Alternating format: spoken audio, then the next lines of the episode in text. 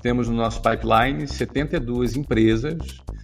É, eu não diria, não, não, não, sei te dizer se, se eu poderia classificá-los como startup, porque são empresas que a gente olha com, já com BITDAs acima de 4 milhões de reais. Então são projetos mais maduros do que uma startup. Né? Então a, acontece que essa, esse é o foco que a gente está observando. Um projeto muito forte nosso é abrir para o mercado um novo uh, projeto de expansão das escolas presenciais da WhatsApp que serão lançadas ainda esse ano. Eu, a gente ainda não divulgou isso em nenhum lugar, mas a gente vai acelerar para abertura aí de pelo menos aí umas 300 ou 400 escolas nos próximos três anos. Eu, pessoalmente, estou capitalizado, a física, meu sócio Carlos também é capitalizado, o Quineia também é capitalizado, ou seja, se necessário fosse fazer mais apostas, a gente também tem lastro para isso. Também não estamos fechados para novo sócio, se necessário em algum momento. E o iPhone, hoje, ele é fora de, de cogitação, por questões macroeconômicas, as janelas que não estão aí favoráveis. Uh, mas também é uma carta que a gente tem. Começa agora o podcast do Conexão CEO, o programa de entrevistas que traz as principais lideranças empresariais do Brasil para falar sobre negócios e nova economia. Olá, bem-vindos a mais um Conexão CEO. Aos 50 anos, ele é uma das grandes referências de empreendedorismo no mercado brasileiro. E agora está construindo um hub de startups de educação, setor pelo qual ficou mais conhecido. Hoje eu converso com o Flávio Augusto da Silva, fundador e CEO da Wiser. Flávio, é um prazer ter você no programa. Muito obrigado pela sua presença. Legal. Bom dia, Moacir. Um abraço a todos. Um prazer estar com vocês aqui. Bacana. Flávio, eu queria começar, porque assim, como eu disse na introdução, né? Você volta e meia, quando se fala de empreendedorismo, você é uma das, das referências que todo mundo busca, né? Acho que até pela, pela tua trajetória, bem interessante. Eu queria que você contasse, eu sei que é difícil contar em poucos minutos, resumir, mas que você contasse um pouquinho pra gente como é que começou tua, tua, tua história no empreendedorismo. Você sempre pensou em empreender, a, a vida foi te levando para isso? Conta um pouquinho. Você vem de colégio militar, inclusive, né? Legal, maravilha. Adoro contar essa história. É uma história que eu acho que pode encorajar as pessoas, porque eu nunca pensei em empreender. É? Nunca foi meu plano empreender. Eu fui de escola militar, fui do colégio naval, fiquei dois anos. Meu plano inicial era ser oficial da Marinha, ah, e fiquei dois anos é, nessa, nessa carreira. Não era para mim, não era o meu perfil, era muito jovem ainda. É, saí das Forças Armadas com plano de, de entrar na carreira de ciência da computação.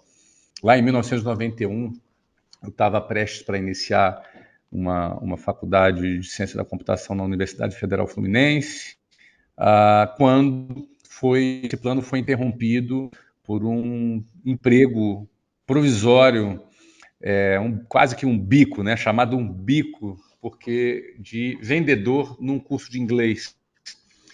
A faculdade começaria em agosto, então esse bico ah, que começou em fevereiro, mais ou menos fevereiro e março de 91, ele permanece até hoje, porque eu comecei a, a, trabalhar como vendedor num curso de inglês e eu me descobri nas vendas, me descobri é, tendo contato com pessoas, me comunicando com pessoas, é, tive prazer em ter resultados na área de vendas e me encontrei naquilo, tranquei a minha faculdade, uh, trabalhei nessa empresa por quatro anos, eu fui supervisor de vendas, fui gerente, depois eu fui diretor, diretor regional.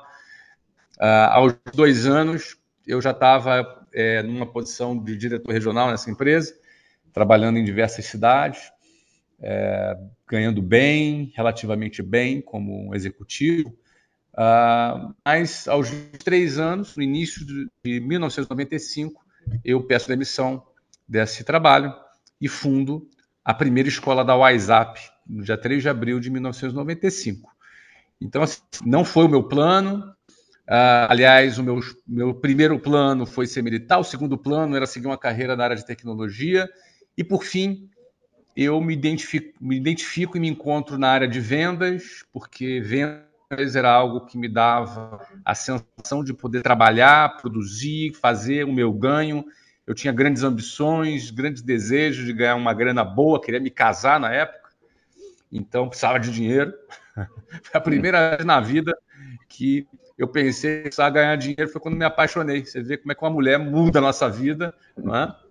E aí eu entrei nessa jornada. A, a primeira escola da WhatsApp que a gente abriu tinha capital a, suficiente acumulado, era muito novo ainda, casado, recém-casado, muita despesa.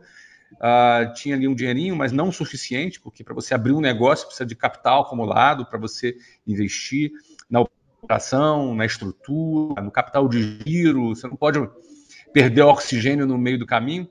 E eu não tinha capital suficiente acumulado, é, mas acreditava que o timing era aquele então, comecei ali a WhatsApp com déficit de capital, é, tanto que eu precisei lançar mão de um empréstimo bancário no cheque especial a 12% de juros ao mês, nada amigável, na época 20 mil reais, que eram 20 mil dólares, na ocasião, 1995, que a gente está falando.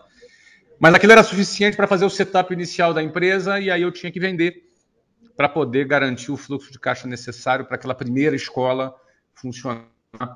E, bom, vender era tudo que eu sabia fazer, já fazia há quatro anos, então a gente, nossa performance de vendas foi, foi dentro das metas que a gente estabeleceu e a gente conseguiu é, sobreviver ali naquele primeiro momento. Só que mais do que sobreviver, a gente cresceu. A gente colocou mais de mil alunos na primeira escola, abrimos a segunda escola em São Paulo oito meses depois uh, também numa condição difícil ainda de capital, porque oito meses depois era meio apressadinho, né? Então, oito meses depois, a gente resolveu abrir a segunda escola, abriu na Avenida Paulista, em São Paulo, com custo altíssimo. Cara, botamos 1.500 alunos na segunda escola e a gente foi crescendo, expandindo. A gente abriu no total 24 escolas nos primeiros três anos. Foi uma inauguração em média, uma inauguração a cada 45 dias. Né? Todas as escolas próprias, aí, obviamente, a partir da terceira escola, já era com capital próprio daquilo que a gente já gerava de fluxo de caixa nas escolas. Então, crescemos aí com 24 escolas, depois a gente passou a fazer franquia, da franquia a gente escalou até 400 escolas. Vendemos esse negócio ali em 2013, por um abriu grande educação, né? brasileiro de educação, abriu educação, na ocasião de capital aberto, um grupo grande, uh, uma operação de quase um bilhão de reais, a gente fez essa venda integral de 100% dessa operação em 2013. E aí conclui esse ciclo 18 anos depois. Quer dizer, eu achei que tinha concluído esse ciclo 18 anos depois. É? Aí nesse intervalo de tempo, uh, eu fundei o meu sucesso.com, que era uma, a nossa primeira edtech, projeto de educação e tecnologia é, pelo sistema de assinatura em 2014. Ainda em 2013, eu tinha assinado a compra de um clube de futebol profissional nos Estados Unidos, Orlando City, que na ocasião era um, um clube muito pequenininho, de terceira divisão. A gente faz a compra desse clube, entra na Major League Soccer, que é a principal liga do futebol dos Estados Unidos, uh, construímos um estádio, o Orlando virou um fenômeno nos Estados Unidos, um, um clube dos mais conhecidos dos Estados Unidos, uh, uma maior é, taxa de ocupação no estádio ali nos seus primeiros anos, 2015, 2016. Construímos um estádio bacana de futebol, o maior dos Estados Unidos. 2021 foi quando eu concluí o ciclo nesse projeto, vendemos o clube para Will Family, é, os proprietários ali do Minnesota Vikings, Minnesota, né? da NFL. Uhum. Exato, e concluímos ali esse projeto de uma maneira bem bacana. Só que em 2015 para 16, três anos depois da venda da WhatsApp, né, aconteceram ali uma série de, é, é de eventos interessantes e até de certa forma trágicos, porque o comprador da nossa empresa em 2013 alguns meses depois faleceu. A empresa, os herdeiros colocaram toda a empresa para vender de novo, a WhatsApp estava vendida novamente. Foi ali uma, uma fase um pouco turbulenta para quem ficou ali a, a, bordo da WhatsApp, porque imagina, né, o comprador faleceu e, e os herdeiros não assumiram e colocaram a venda. Ah, bom, o que redundou na recompra da WhatsApp em 2016. Eu assumo a WhatsApp de novo, recompra a WhatsApp ali por uma fração daquilo que a gente tinha vendido, reassuma a WhatsApp. Em 2016, em 2017, a família Martins é, entra de sócia na, na, na WhatsApp. Em 2019, o Quineia, o braço do Itaú, também se torna nosso sócio. É, e, e a, a WhatsApp crescendo de novo muito forte durante todo esse período, que atraiu esse tipo de esse perfil, essa categoria de investidores. Ah, bom, hoje estamos aqui com a Wiser Educação, que se tornou um grupo, um holding, um holding com várias empresas de educação. A Wiser é uma delas, meusucesso.com, a Buzz Editora, a Conquer, a Prova Total, Eu Militar e outras, o Vende-se, e outras iniciativas que a gente está fundando e também adquirindo. Né? Hoje a gente se posiciona como consolidador nessa, nesse setor. Uh, temos um, uma, um, pipeline aí de várias aquisições. Uh, passamos por pandemia, né? pandemia, esse meteoro aí todo que aconteceu aí no, no mundo inteiro, não só no Brasil, e não só é, nós somos uma das empresas que sobreviveram à pandemia, mas como também uma das poucas que cresceu também durante um período tão difícil. Né? É, a gente cresceu e hoje temos aí cerca de 400 mil alunos na nossa, na nossa rede. Tentei dar uma resumida aí para você. Era, era, mas era um pouco que eu ia te perguntar mesmo, é, até para quem está nos vendo, é, porque vocês estão, assim, acho que se não me engano até foram cinco aquisições ou investimentos que vocês fizeram nos últimos meses, né? Para entender um pouquinho, se você pudesse dar um pouco de um overview do que é a Wiser hoje, né? Você falou, acho que são 400 mil alunos, das marcas, mas um pouquinho desse overview e da, e da ambição. Que espaço que vocês querem ocupar, onde vocês querem chegar nesse mercado de educação também que que está cada vez mais em ebulição, indo para consolidação, os grandes grupos também fazendo uma série de iniciativas aí indo para o digital, né, no híbrido. Então eu queria entender um pouquinho onde vocês estão e onde vocês querem chegar. A Wiser se posicionou na empregabilidade. É aí que nós estamos posicionados. Nós entendemos que emprego no mundo inteiro, daqui para frente, vai se tornar cada vez um desafio maior, não só pelos eventos aí mundiais como pandemia, guerra, possível recessão, é, mas também o avanço tecnológico, da automação, da inteligência artificial, é, muitos empregos vão desaparecer da forma que funcionam, que nós conhecemos hoje, vão, vão mudar. Então, a gente entende que é, investir na empregabilidade ela vai ser um, um foco muito importante para quem está no mercado de trabalho. A gente se posiciona como uma empresa que oferece ferramentas, soluções para a empregabilidade. Por exemplo, Falar inglês melhora a empregabilidade. Não só melhora a, do ponto de vista quantitativo, como também do ponto de vista qualitativo. Né? Ou seja, quem fala inglês tem acesso a oportunidades de trabalho que pagam mais. Então, a inglês está dentro desse contexto da empregabilidade.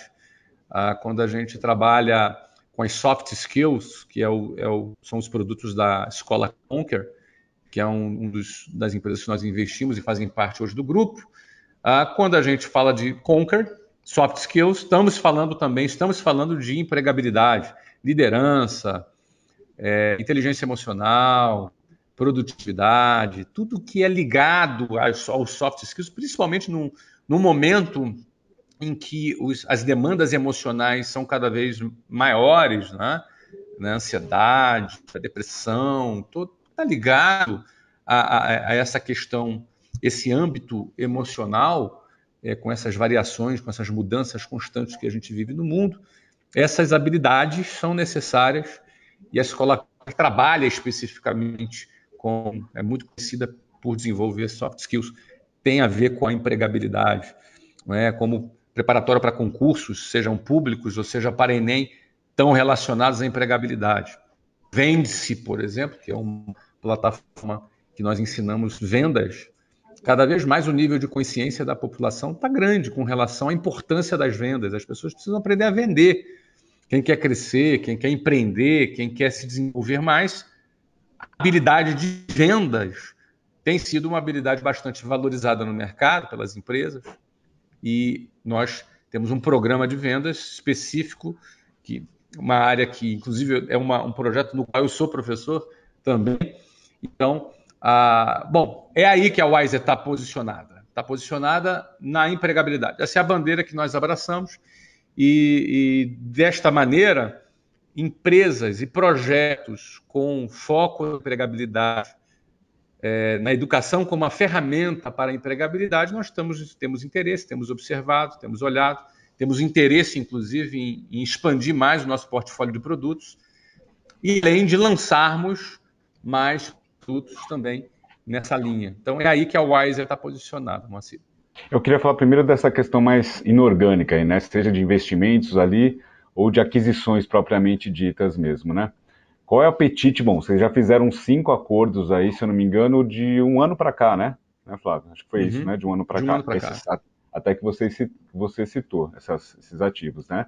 Eu queria entender um pouquinho qual é o apetite que vocês ainda têm pela frente, Uh, você já falou um pouquinho do que, mas se pudesse detalhar um pouco mais essa tese também, se tem negociações em andamento, se você pudesse dar um pouquinho uma, uma geral aí dessa, dessa questão do de M&A. Nesse momento, a gente acompanha 72 projetos. Nós temos no nosso pipeline 72 empresas.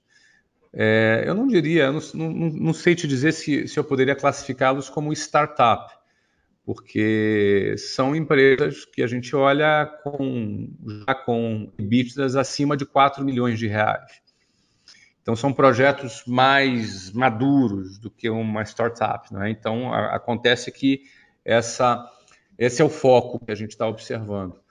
Mas, é, dessas 72, nós temos aqueles que estão mais avançados, aqueles que estão é, num nível de conversa um pouco mais preliminar, Fato é que a gente está acompanhando, temos uma, um setor que acompanha de perto projetos e todo mês entram mais projetos aí no nosso radar, não é? Porque a gente é, entende que não só a gente pode investir dinheiro, capital, aportar capital, que tem a sua importância nesse contexto, mas se você considerar uma empresa que já tenha 4 milhões de EBITDA, é bem diferente daquela que ainda precisa de aporte para sobreviver. Não é esse o perfil de empresas que nós estamos observando. É?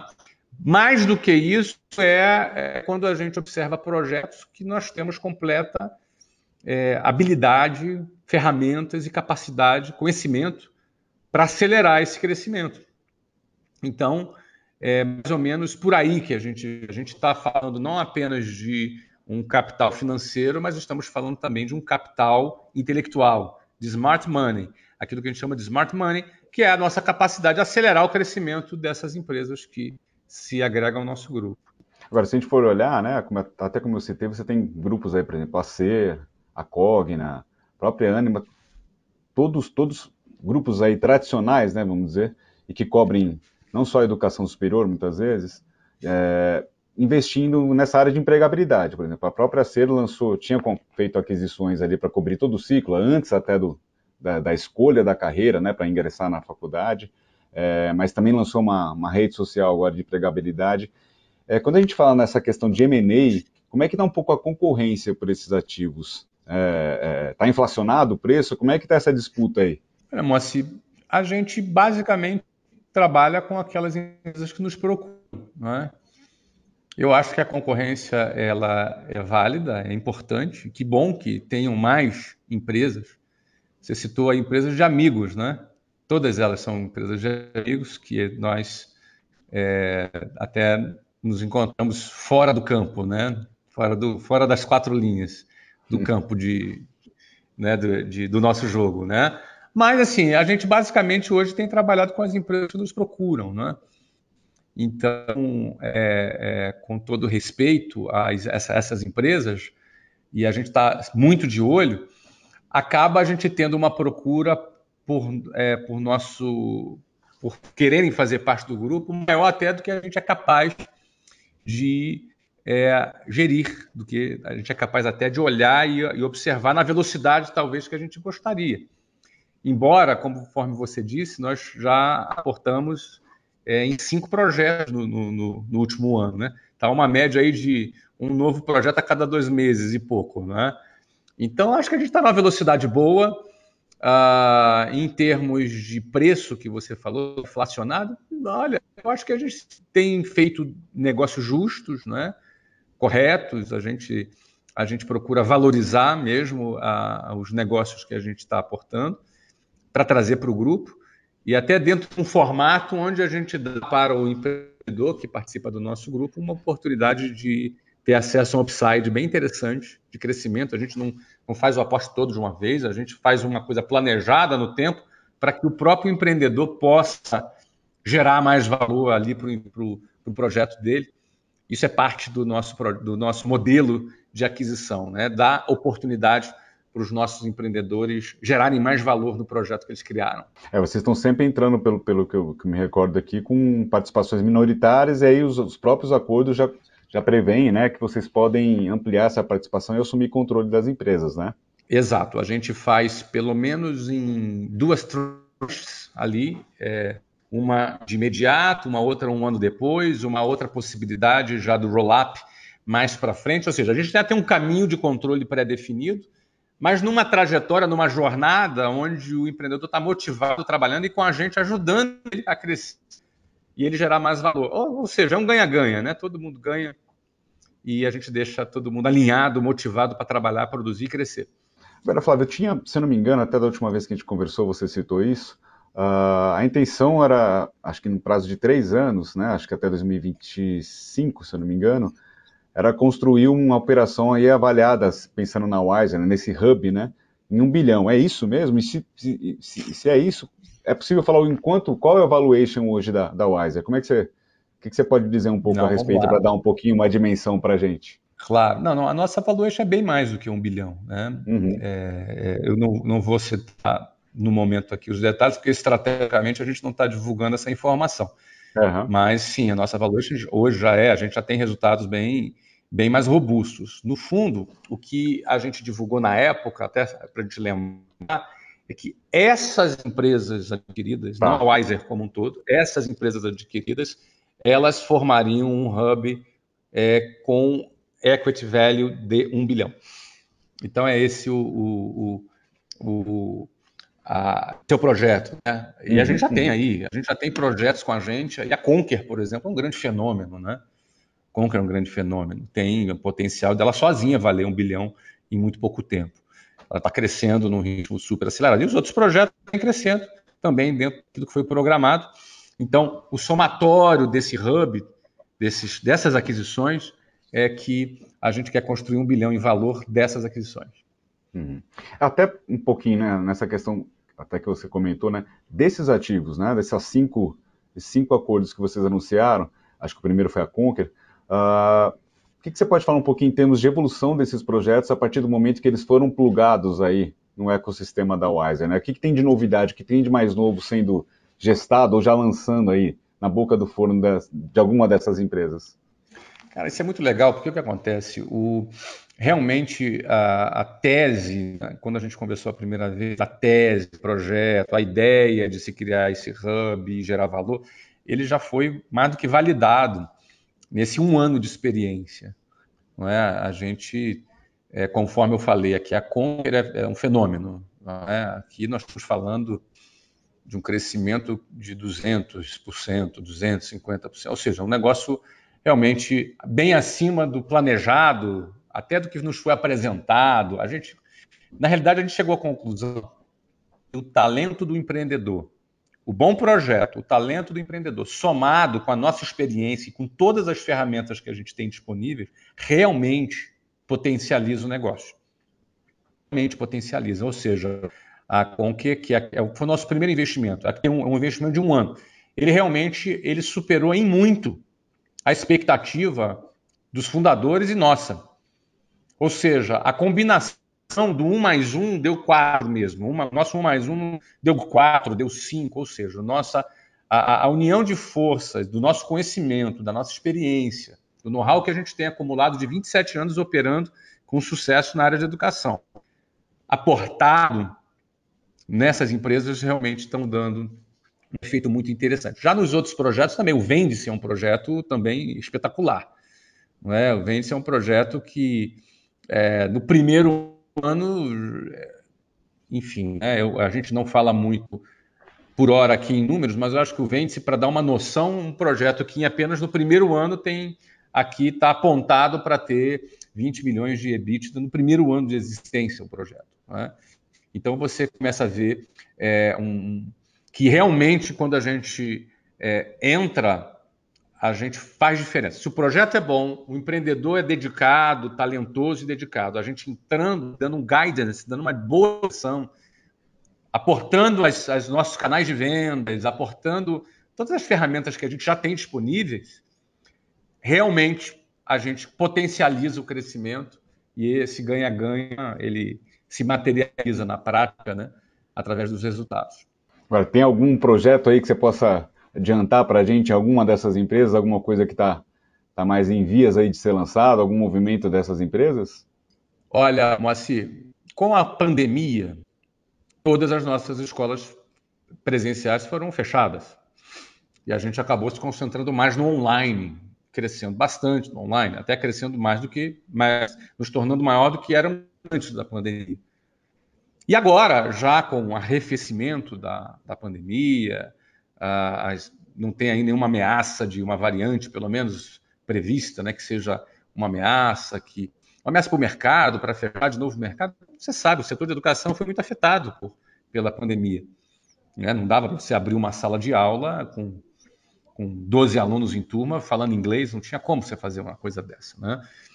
Então, ah, já temos aí as escolas aí que já foram reabertas e um projeto muito forte nosso é abrir para o mercado um novo ah, projeto de expansão das escolas presenciais da WhatsApp que serão lançadas ainda esse ano. Eu, a gente ainda não divulgou isso em nenhum lugar, mas a gente vai acelerar para abertura aí de pelo menos aí umas 300 ou 400 escolas nos próximos três anos. Então a gente vem forte com, com o ensino presencial e desfrutando da tecnologia e da experiência de tecnologia que nós desenvolvemos nesses últimos dois anos e meio criando aí um modelo mais híbrido, um modelo mais, mais forte, como mais um passo de crescimento ali da Wise. Então, esse é um projeto orgânico que a gente tem aí para desenvolver aí para os próximos três anos, que vem com muita força. Um modelo de franquia muito interessante, muito lucrativo, um investimento menor, uma formatação mais tecnológica, uh, que vai dar aí para o investidor, o, franqueado, né, o pequeno investidor, a chance de estar tá plugado na Wiser é, e crescer com a gente nesse plano de expansão. E aí, só para ter um pouco mais de dimensão, Flávio, quantas, quantas uh, uh, unidades né, a WhatsApp tinha até ali a pandemia? Porque eu lembro que realmente vocês fizeram esse movimento, vocês até uh, indicaram né, para os franqueados, fechem todas e a gente vai migra o processo online, que vocês já vinham também em curso, online. né?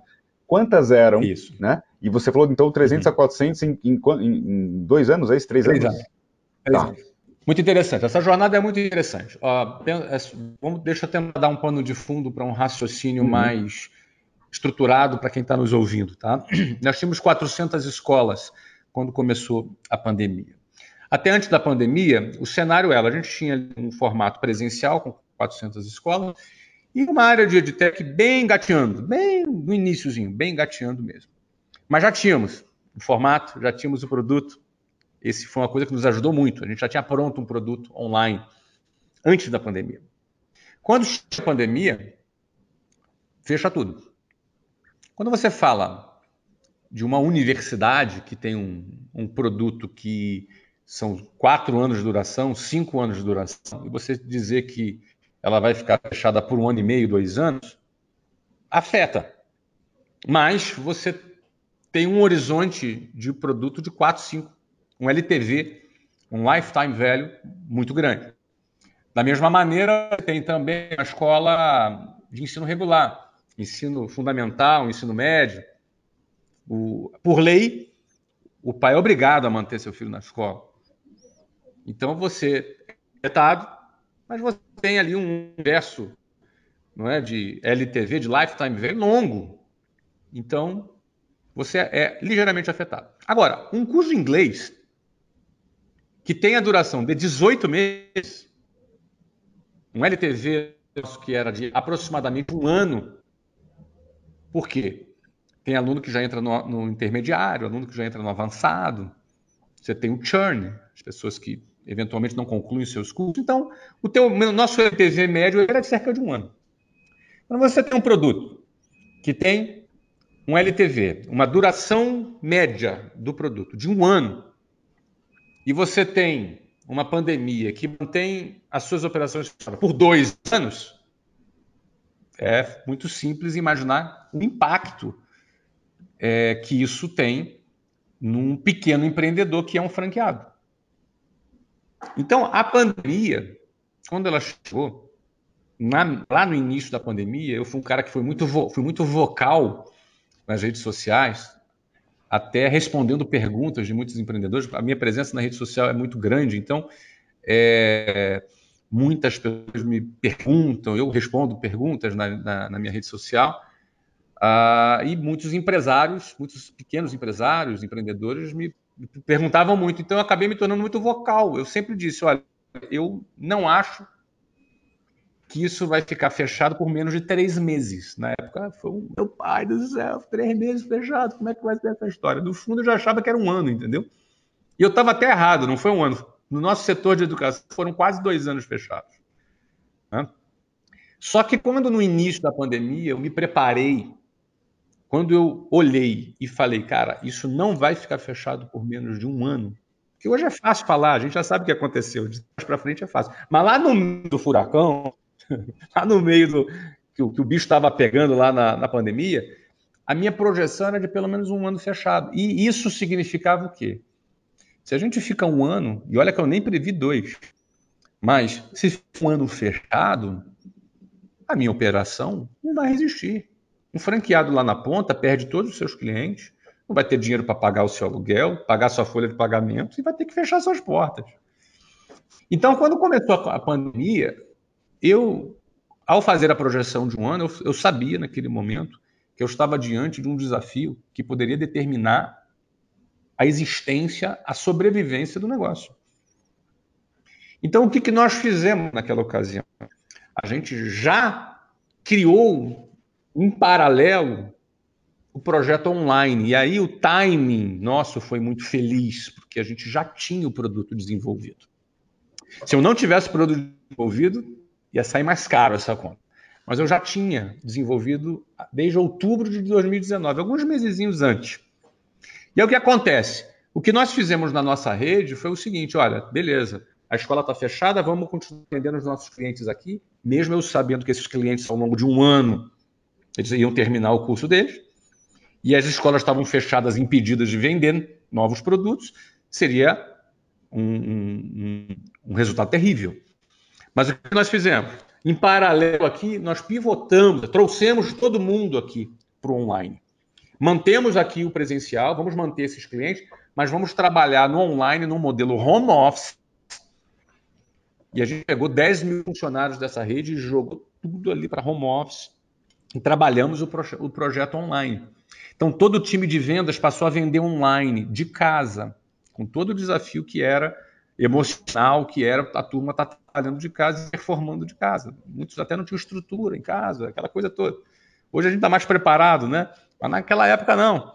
Era tudo novo, era tudo assustador naquele momento. Então a gestão de pessoas para fazer esse movimento global na nossa rede, ele foi muito rápido. A gente fechou numa quinta-feira, na segunda-feira a gente tinha um projeto sendo implantado, assim, rápido. Então eu sabia, eu sabia o seguinte: ó, se isso aqui ficar fechado por um ano, eu tenho um ano para criar um negócio novo. Foi o que nós fizemos, um negócio novo. Os imóveis das unidades ah? foram entregues. Hoje, por exemplo, vocês têm alguma unidade que tem presencial ou é tu, hoje é 100% online?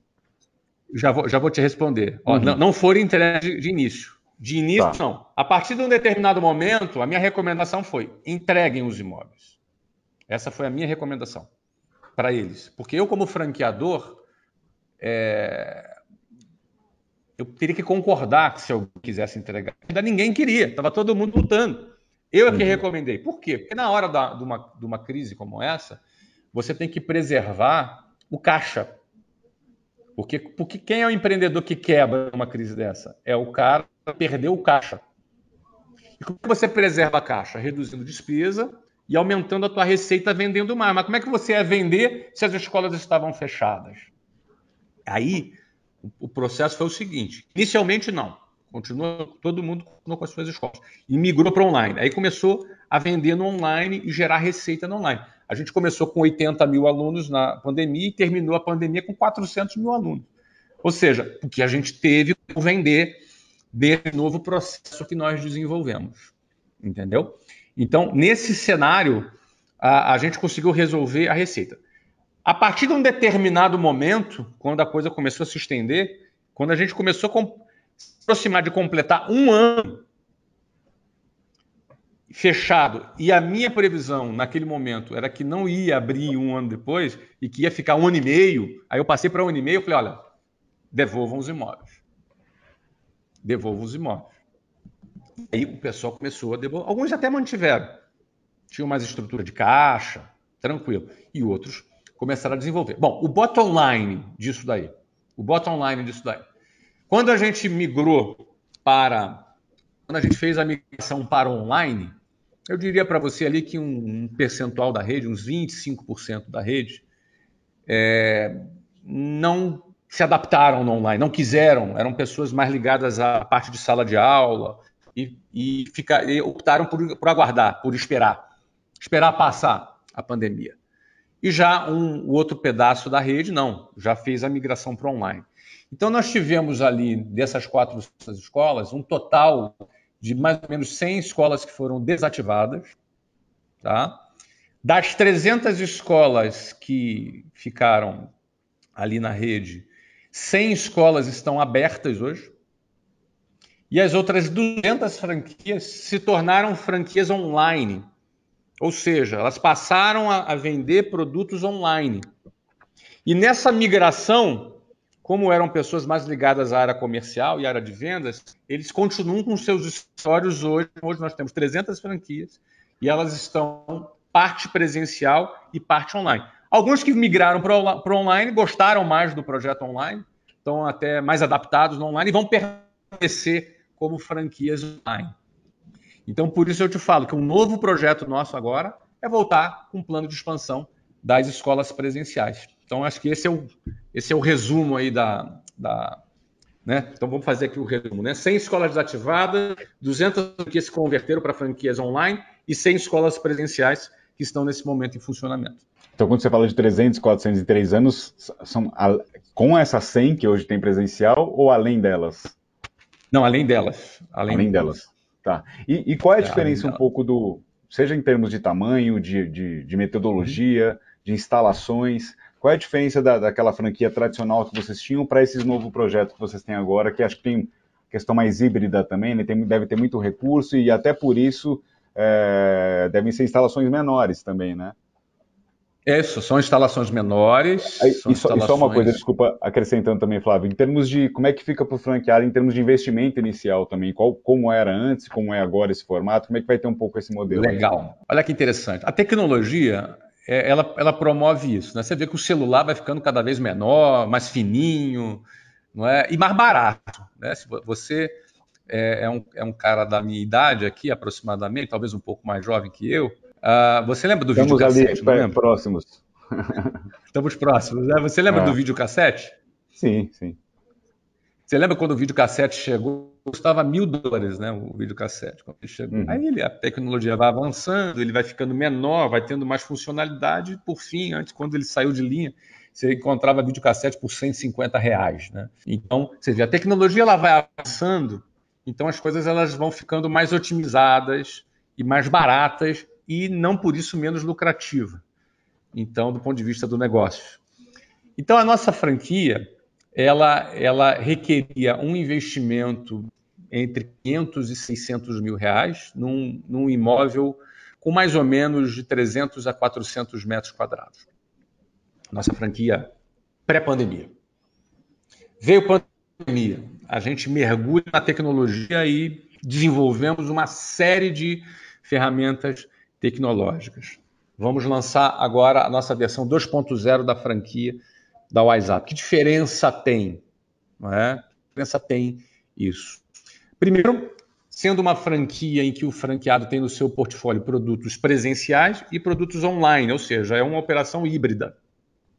E mesmo o produto presencial tem um componente tecnológico, material didático, ou seja, a gente dá mais tecnologia para o aluno, é? com, tudo isso, com tudo isso que a gente desenvolveu. Com isso, as instalações podem ser menores. E com as instalações sendo menores, a gente tem menos investimento. Então, assim, no online é o seguinte: o investimento que era entre 500 e 600 mil reais, agora uh, esse investimento vai estar ali na ordem de 350 a 400 mil reais. Eu não estou nem considerando aqui a questão inflacionária, né? Nesses últimos anos tivemos uma inflação um pouco maior, então, na realidade, essa diferença ela representa até mais do que no valor de face ele, ele representa. Então, assim, investimento entre 350 e 400 mil reais. Para você ter uma franquia, uma franquia neste modelo, com 400 alunos, ela tem um resultado líquido de 80 mil reais mensais. O que significa dizer que a cada quatro a cinco meses, depois do franqueado ter 400 alunos, ele recupera o capital investido. Parte desse investimento inicial também é financiado pela Wise Educação também acho, acho que aí 30% do investimento ele pode ser financiado pela Wise Educação. Em outras palavras, a gente vai ter uma franquia é, menos é, é, com menos investimento, é, com retorno muito satisfatório uh, e também com um portfólio de produtos, levando em conta produtos presenciais, em loco na escola, e também produtos é, que usam da tecnologia, produtos online.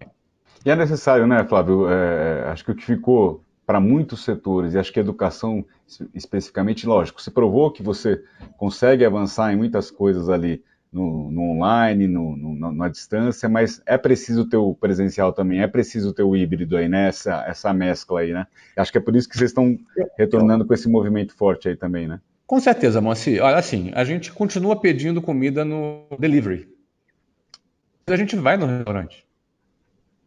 Por quê? Porque o ser humano ele não é só pragmático. Ele é relacional, ele é um animal relacional. Então as pessoas querem fazer networking, querem conhecer pessoas, querem encontrar com pessoas, querem estar fazendo parte de alguma coisa. Então, eu acho que tem, eu mesmo, eu tenho três filhos, né? Um, é, um é pequenininho, mas os meus dois mais velhos são completamente diferentes completamente diferentes. O mais velho adora estudar online e o outro gosta de estar com os amigos. Então, existem pessoas de vários perfis. Não é? Então, tem gente que é mais pragmático. Não, eu quero fazer aula particular, quero fazer aula aqui no Zoom. E a gente poder ter uma turma e conversar, para mim já resolve, eu economizo tempo. Eu seja, um cara mais pragmático. E a gente tem esse produto. A gente tem milhares de alunos fazendo aula com aulas gravadas, temos milhares de alunos fazendo aula com aula ao vivo. Mas tem gente que ele quer ir para a escola, que ele quer ir, ele quer ir no restaurante, ele quer estar no ambiente. Então, a gente pensa que é, é, às vezes a pessoa não vai virar tudo online, não vai virar tudo online, não vai virar. Ah, as pessoas só vão comprar online, não vão comprar online. Onde tem gente tem transação, onde tem gente tem networking, onde tem gente tem alguma coisa acontecendo. Então, é, você quer ir num shopping, você quer ir no cinema. Eu tenho um cinema bacanão na minha casa. Mas eu gosto de ir no cinema no shopping também. Então, é, eu penso que as estruturas e os produtos vão se adaptar. Como, por exemplo, um restaurante. Um restaurante ele vai ter ali as mesas, vai ter ali um ambiente dele, mas ele também deve se preocupar com delivery, que é um mercado que ele, que ele não pode abandonar, não pode desprezar. Da mesma forma, a escola. Nós temos aqui, nós temos aqui na escola nossos produtos online, que estão em mais de 150 países, mas a gente também quer atuar naquele mercado da cidade, em todas as cidades do Brasil, você tem aí cidades maiores, cidades pequenas, pequenos negócios. A gente tem um cara querendo abrir um negócio. O brasileiro ele quer empreender. E nem sempre ele tem capital suficiente para criar um formato, e nem sempre, e aí muito mais frequentemente, ele tem o conhecimento, o know-how necessário para empreender. Então, o setor de franquia, a gente já está no setor de franquia há 22 anos. Somos veteranos no setor de franquia. Então, a gente sabe que tem gente que quer estar do nosso lado, quer estar com a gente, quer estar empreendendo junto com a Wiser. E esse cara vai ser bem-vindo. Vamos abraçar esse franqueado, vamos abrir negócios em várias cidades. E o público também, ele está é, tá ávido né, para consumir produtos online e produtos presenciais. Então, a gente vai estar em, todas, em todos os canais. Agora, até uma questão que você citou, que acho que foi impulsionada justamente pela questão da pandemia, né, dessa virada tecnológica. É, vocês estão em 150 países, você falou agora, né? Com, não só com, a, com o uhum. WhatsApp, mas com as outras plataformas, somando todas essas bases, é isso, né? Isso, exatamente. Essa expansão presencial via franquias também engloba outros países ou isso vai ser mais concentrado no Brasil? Nesse momento, concentrado no Brasil. A gente tem experiência de implantar franquias em outros países também, mas nesse momento, primeiro no Brasil. A gente tem um, um trabalho doméstico aqui para fazer, muito grande. O Brasil é um dos maiores mercados de franchise no mundo, uh, um dos maiores mesmo, e, e, e, a gente tem bastante coisa para fazer aqui, já que nesse período pós-pandemia, é? a gente teve esse freio de arrumação que a pandemia deu, a gente agora tem esse espaço enorme para preencher no Brasil, e a gente vai primeiro focar no país. E Flávio, é, você comentou até no, no, no, início da conversa, bom, a gente tem essa, esse braço, por exemplo, da, da WhatsApp, né, que é forte de vocês, que é a origem da empresa, tem as startups ali, aquele hub que vocês estão construindo, e nem sempre só startups ali na visão clássica que todo mundo tem muito early stage, ao contrário, né, você falou que são empresas mais maduras já. Tem iniciativas nessa questão mais das edtechs, tem iniciativas orgânicas também, tem, vocês também estão criando novas marcas, novas bandeiras ali dentro de casa? Tem alguma coisa nesse sentido? Temos, temos sim. A gente é, gosta de criar produto, a gente se sente bem. O, Vende-se, por exemplo, é uma cocriação nossa. Temos um parceiro, o Caio Carneiro, é uma cocriação nossa e a gente gosta sim de criar produto.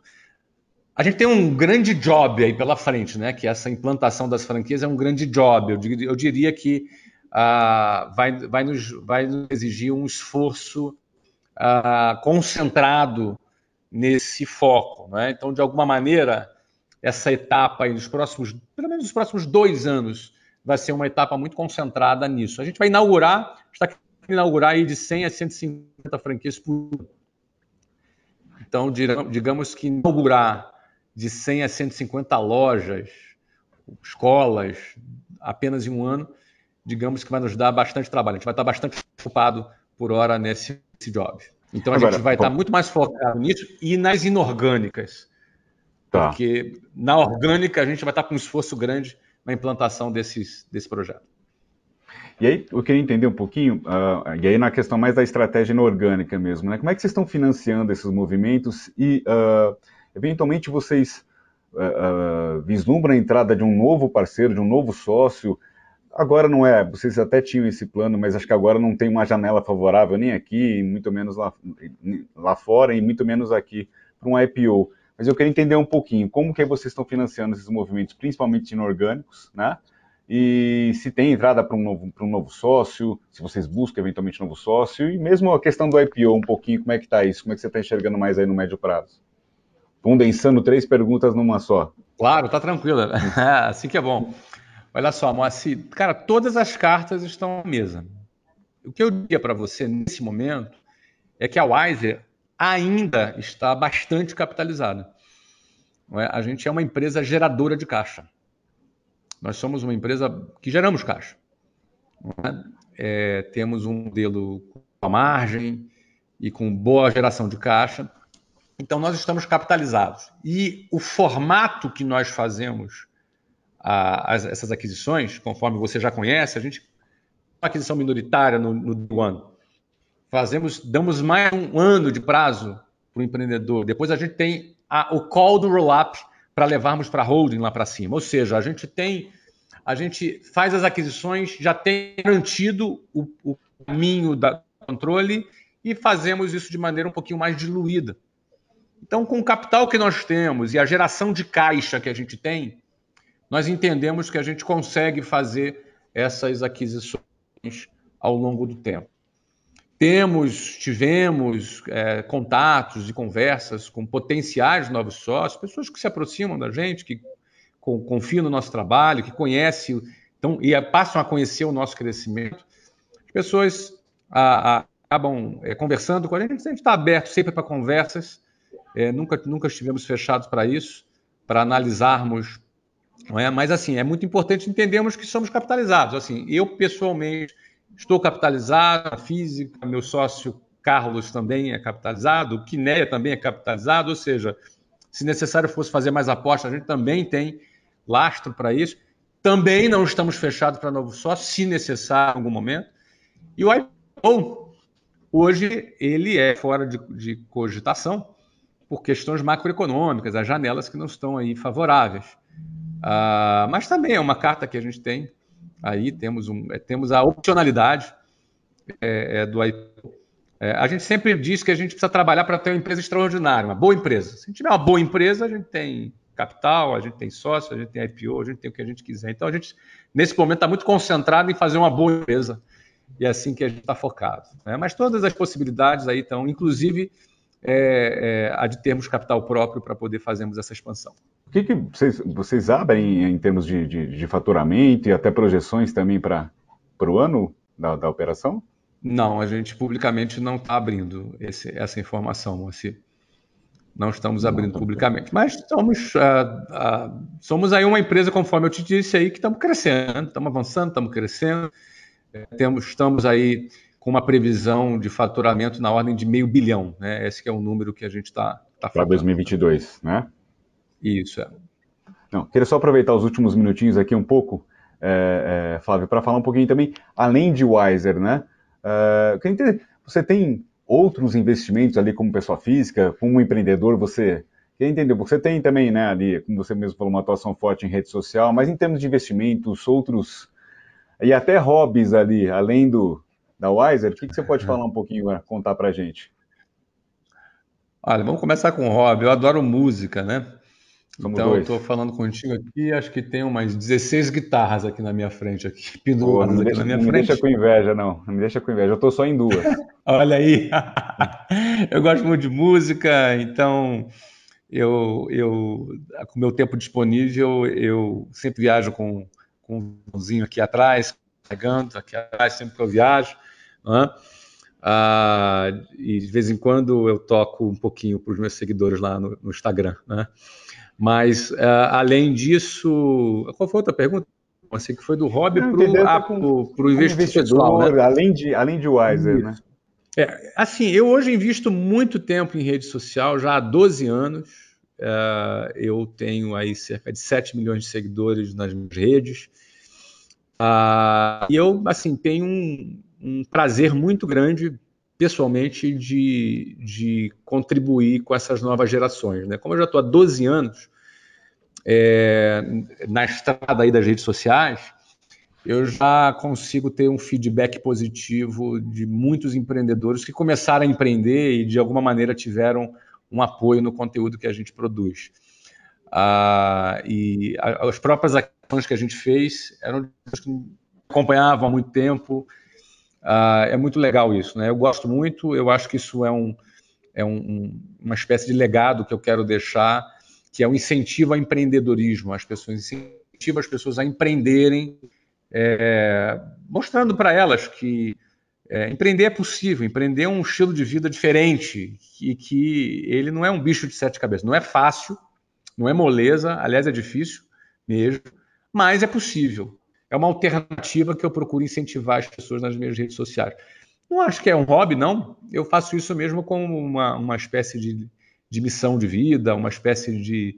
Me faz bem, não é? Eu me sinto útil, me sinto bem contribuindo, né? Eu acho que eu posso ajudar, faço bem para algumas pessoas e isso me faz talvez muito bem também, né? muito mais do que as pessoas imaginam. A sensação de eu estar contribuindo também me faz bem. Do ponto de vista pessoal, uh, eu, sou, eu, sou, um empreendedor, não é? sou um empreendedor e recentemente eu investi num clube de futebol, é uma coisa nos Estados Unidos, uma coisa que era bem inusitada naquele momento. E aí foi uma experiência interessantíssima.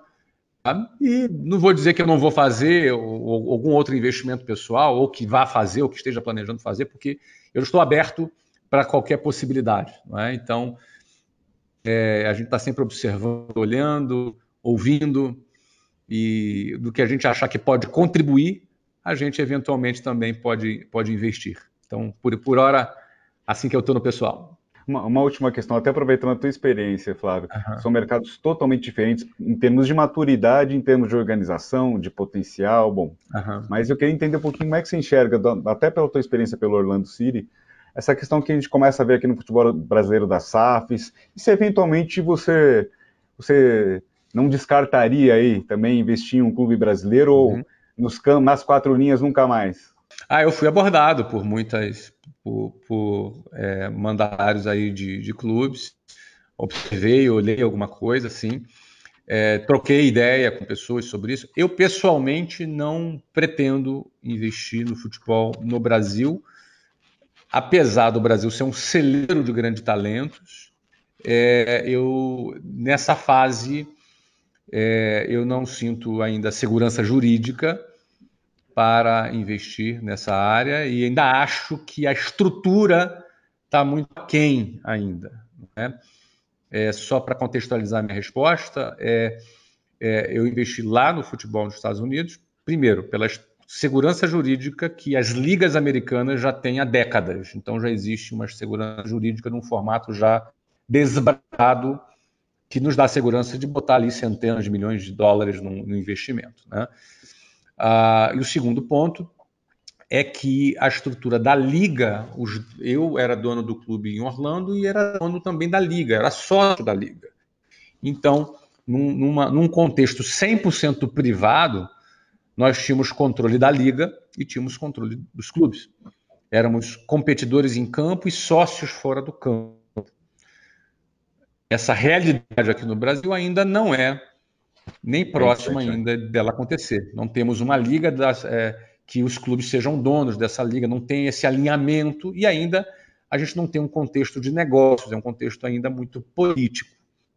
Então, para o meu perfil de investidor, é, é, esse nível de risco de entrar num ambiente que seja muito mais político do que de negócios e, ao mesmo tempo, não tendo a estrutura jurídica, um histórico de estrutura jurídica que me desse segurança, não é o meu perfil para fazer esse investimento. É? Mas desejo sorte aí para quem está entrando, para quem está fazendo, porque você sempre tem investidor que tem que, que, que, topa um determinado nível de risco e outros que não. não é? Então, nesse caso, não é o meu perfil.